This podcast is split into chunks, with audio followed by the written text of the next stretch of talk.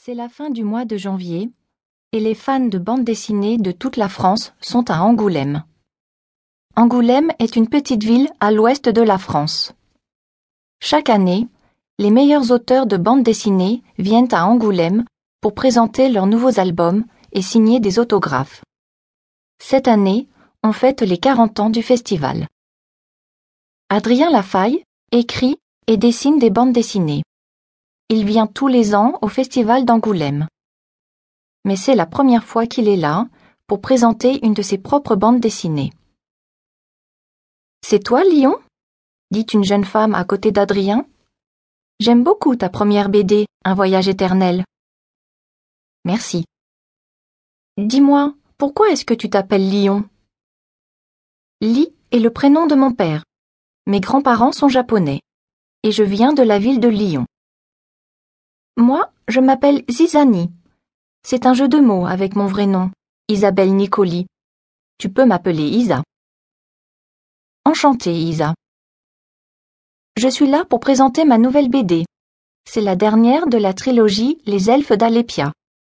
Tu connais? Oh oui, je les adore. J'attends avec impatience de lire ce qui arrive à Elfina. Nos stands sont côte à côte. Je te signe un album si tu veux. Merci beaucoup. Adrien est très excité. Tous ses auteurs préférés sont là. Il est très fier d'être là. Il s'installe à son stand et les fans arrivent. La première journée passe très vite. Adrien signe des autographes, discute avec ses lecteurs. Pendant sa pause, il visite les stands du festival et demande lui aussi des autographes à ses auteurs préférés. Le soir, il est très fatigué, et quand il arrive dans sa chambre, il s'endort tout de suite. Le deuxième jour va être encore plus excitant que le premier.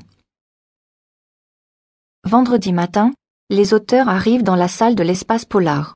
Les visiteurs impatients attendent déjà dehors. Soudain, on entend un cri. C'est Zizani. Elle est à côté de son stand et regarde par terre. Elle tient son visage entre ses deux mains. Quelques auteurs courent vers elle. Qu'est-ce qui se passe? Il y a des bandes dessinées partout sur le sol devant Zizani. Ce sont les exemplaires de la BD de Lyon, Un voyage éternel. Sous les BD, il y a quelqu'un. Qui est-ce que c'est? demande Marco, un autre auteur. Il soulève la BD qui couvre la tête de la personne sur le sol. Oh non, c'est Lyon crie Zizani. Est-ce qu'il est Marco touche le cou de Lion pour chercher son pouls. Oui, répond-il. Il est mort. Oh non dit Zizani.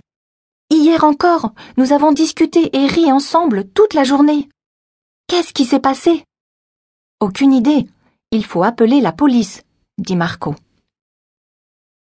Vingt minutes plus tard, l'inspectrice de police Julie Renard arrive avec son jeune assistant Arthur Navarre. Arthur Navarre adore les bandes dessinées. Il connaît beaucoup de bandes dessinées, même les moins célèbres. Il lit beaucoup de BD et les blogs des jeunes auteurs sur Internet.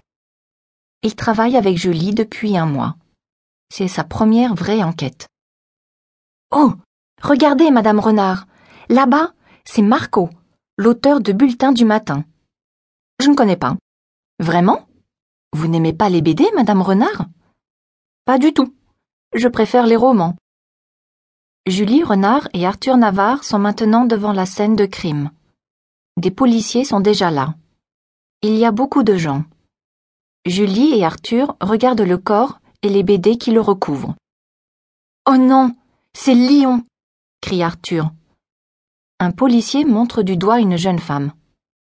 Là-bas, c'est Zizani. Elle a trouvé le corps. Très bien, je vais lui parler, répond Julie. Arthur, tu prends des photos de la scène, mais ne touche à rien.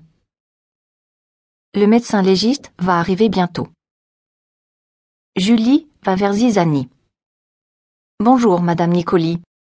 Je suis Julie Renard, inspectrice de police. Vous avez trouvé le corps, c'est ça? Oui. Très bien. Nous allons reconstituer la scène. À quelle heure est-ce que vous êtes arrivé à l'espace polar ce matin? À environ 8h20.